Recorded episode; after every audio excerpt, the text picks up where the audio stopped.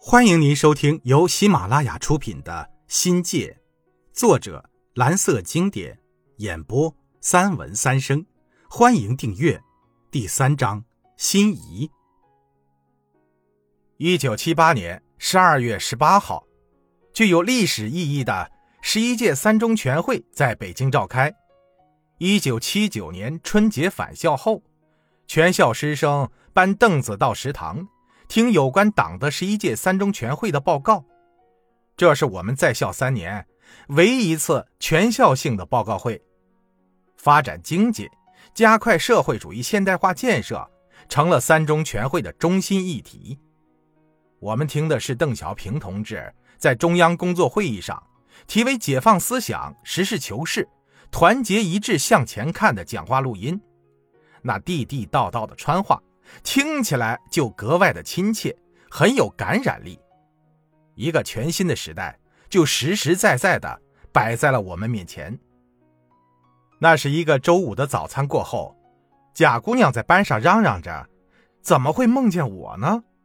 她一把把我拉到门外，悄悄的跟我说：“我有个叔想见我，跟我解释了好久。”我知道了个大概，想起插队。去当兵政审没通过时，蒋支书说的那些话，心里啊有种隐隐作痛的感觉。几天以后，经过激烈的思想斗争，还是决定跟着贾姑娘坐上了开往临桂二塘的班车。过铁路走了很远，才到了贾芝的家——临桂化工厂，也是我叔工作和居住的地方。我家伦叔是个标准的军人，魁梧高大。敦实健壮，一双炯炯有神的眼睛，高鼻梁，清脆的声音，显示出军人特有的风度。我叔曾在广东某部官至副师级，后到海南某基地当了个司令员，但叔那离休干部的身价令地方官员仰慕不已。虽转业，却是披着一身黄马褂，荣归故里。后来我才知道。解放战争期间，我生父是桂北游击队员，当过大队长。叔的公开身份是贵师学生，暗地里则是我生父的地下交通员，以学生做掩护，半工半读，专为我生父跑腿送情报的。桂林解放的那一年，十七岁的他弃笔从戎，随部队南征北战，一干就是大半辈子。直到转业回到临桂老家，安置在县化工厂当厂长，正好与贾之家成了邻居。无意间呢，知道了我的去处。贾之的父亲也是刑武出身，转业地方后被下放到了临桂县化工厂劳动改造。一九七九年后，继续留在工厂当了工程师。在我叔居住的小平房里，奶奶终于见到了我。那一刻，老人积攒多年的悲伤再也无法忍住，老泪纵横，几近崩溃。而在我的泪水中，依稀闪现出我跟随母亲在五通进黄沙的交叉路口站着的那瘦小的影子，还有在风中摇曳的手臂。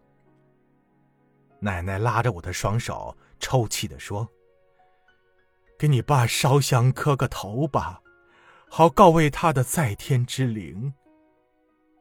我静静的站在父亲的遗像前，噙着泪，眼睛已经模糊了。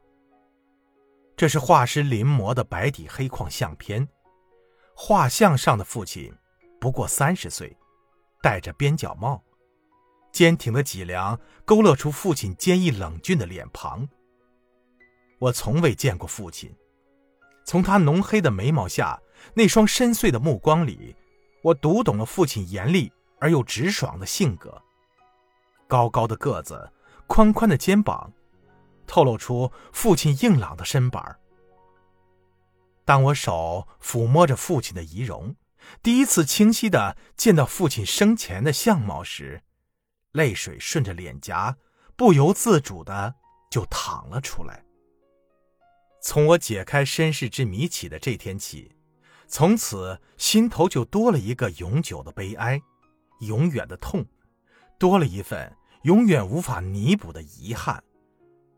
家父的遗像是根据二十世纪五十年代中期留下的一张工作照临摹下来的，也是兄姐几个保存的唯一一张父亲的生前照。那时的他，已经从解放战争的硝烟里走出来，腰间别着两把驳壳枪，以桂北游击队中队长的身份，从临桂县公安局秘书走到了燕山区区长的职位，可谓是中年得志。风华正茂，不经意间呢，却犯下了轻狂骄恣的毛病。酗酒后容易出言不逊，居功自傲，在家里或在办公室与同事争执时，动不动掏枪耍酷。为此呢，被下放到老家的五通农场劳动改造，从此家境衰落。兄姐随爷爷奶奶在西南的农村生活，由干部子女。转眼间成了农家子弟，母亲则带着我被迫改嫁了。生父平反后，国家做了补偿，兄姐恢复了干部子弟的身份。在县委组织部为生父平反昭雪的追悼会上，能找到父亲的遗物，就只有我凝视着的这张照片了。奶奶哽咽着说：“我爸冤呐！”我只想大声哭喊。这何止是一个冤字了得呀！少年丧父，妻离子散，家破人亡，人世间的大痛大悲莫过于此。我仰天长叹，却又无法回避这残酷的现实。好在我已经长大成熟了，懂得世界上任何一个人都摆脱不了苦难考验而轻松的生活。不幸。是一所最好的大学。我也明白，一个人只有在痛苦中体验、思考，才得以强大。因为痛苦是精神的最后解放者，唯有此种痛苦，才强迫我们大彻大悟。那一晚，我和奶奶、加伦叔还有兄姐吃了顿团圆饭。为了这个迟来的团聚，我们一等就是二十多年。临走的时候，嘉伦叔含蓄的提到了我的姓氏问题，我只能默默的说：“既然已成事实，我就必须面对；既然已经存在，就有它存在的价值，一切就随缘，顺其自然吧。”听众朋友，本集已播讲完毕，感谢您的收听，精彩继续。